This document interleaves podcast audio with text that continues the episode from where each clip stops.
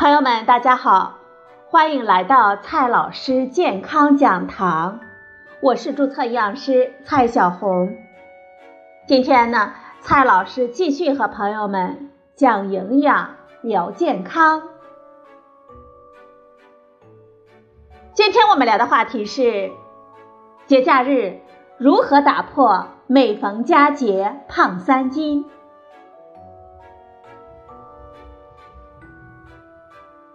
过年过节呢，就是一个美食时刻了，家人欢聚，朋友聚会，很多朋友呢难免会每逢佳节胖三斤。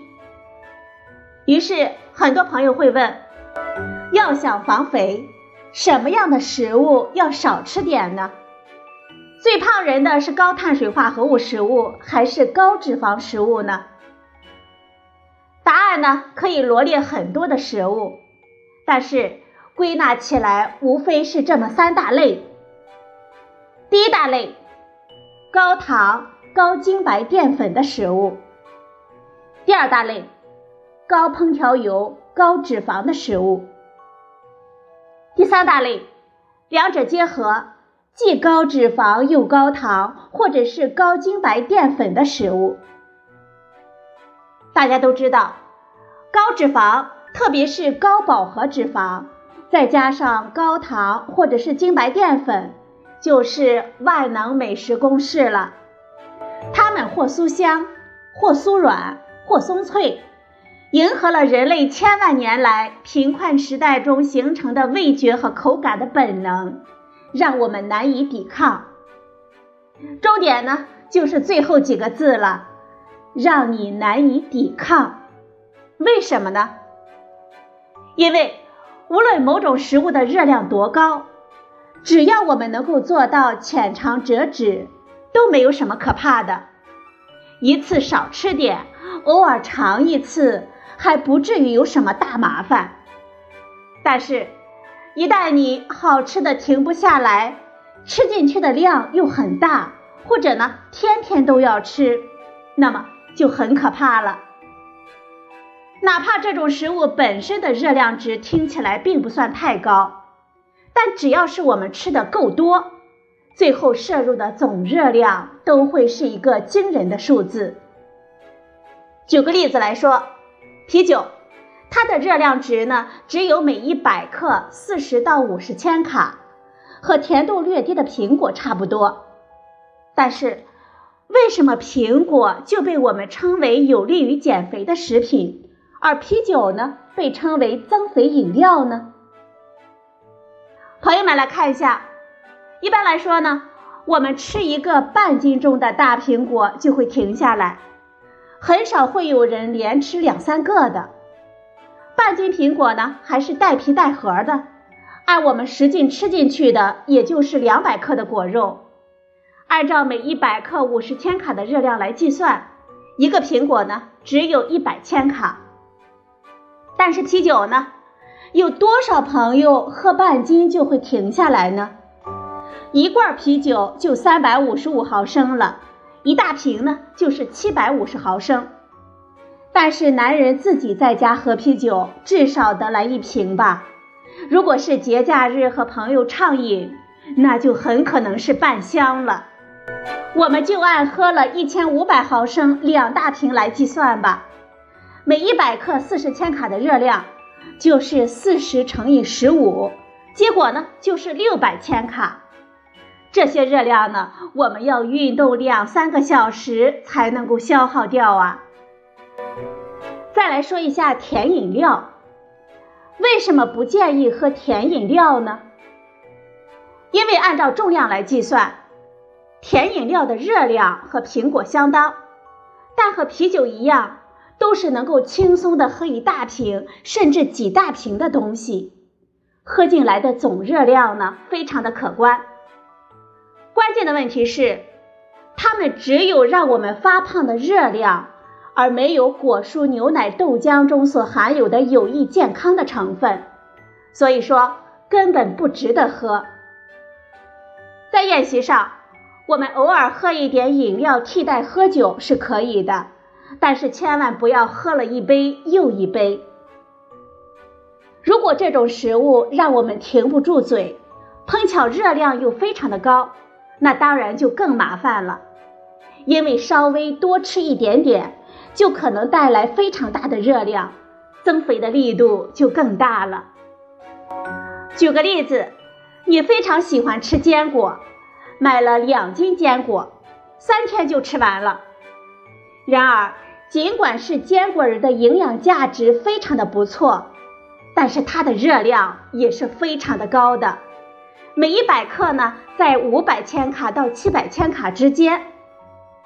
按平均来算，你一天吃七两的坚果，就算其中仅仅一半是果仁，也超过了两百克了，热量值呢就在一千千卡以上了。这样怎么能够不发胖呢？再举个例子，不少朋友呢爱吃薯片。一吃呢就是一大桶。其实薯片的包装上有营养成分表，其中说明了三十克是一份。但是有几个朋友会按照三十克的量来吃呢？多数朋友啊都是不停的吃，把一桶都吃光才算完。但是一大桶的数量啊，大约是一百一十克，五百多千卡的热量就吃进去了。所以，朋友们呀，我们要好好想想，你日常会对哪些食物痴心不改、欲罢不能呢？如果不想发胖的话，这些食物呢，我们还是远离为好。再来看一下我们餐桌上的正餐食物，这些食物呢，想一想，我们到底吃什么吃多了？在主食当中。很少有人在节假日吃更大量的米饭、馒头、五谷杂粮，所以发胖的锅呢，不能让他们来背。相比而言，倒是过节的时候，我们容易在主食的原料中加入脂肪、加入糖、加入盐。比如说，我们把米饭做成炒饭，我们把馒头做成油炸馒头片儿。我们把主食换成有油有肉的饺子馅饼，或者是加了很多油的油糕、油饭、油酥饼干、千层饼、葱花饼等等，或者呢油炸的麻团油饼。再来看一下蔬菜吧，很少有人在过节的时候吃更多的蔬菜，也不会吃更多的烤鸡胸肉，倒是吃高脂肪的肉类菜肴更多。比如加了很多肥肉的肉丸子，三分之二都是肥肉的米粉肉，一半肥一半瘦的红烧五花肉，五花肉炖出来的酸菜白肉锅，脂肪比例比较大的猪头肉、猪颈肉、肘子、梅肉、肥牛肉、雪花牛排、肥羊肉片等等，以及裹了面粉再油炸的猪排、鸡排等等。那些白花花的肥肉，即便是藏在瘦肉缝里的，也是一样的，接近百分之九十是脂肪。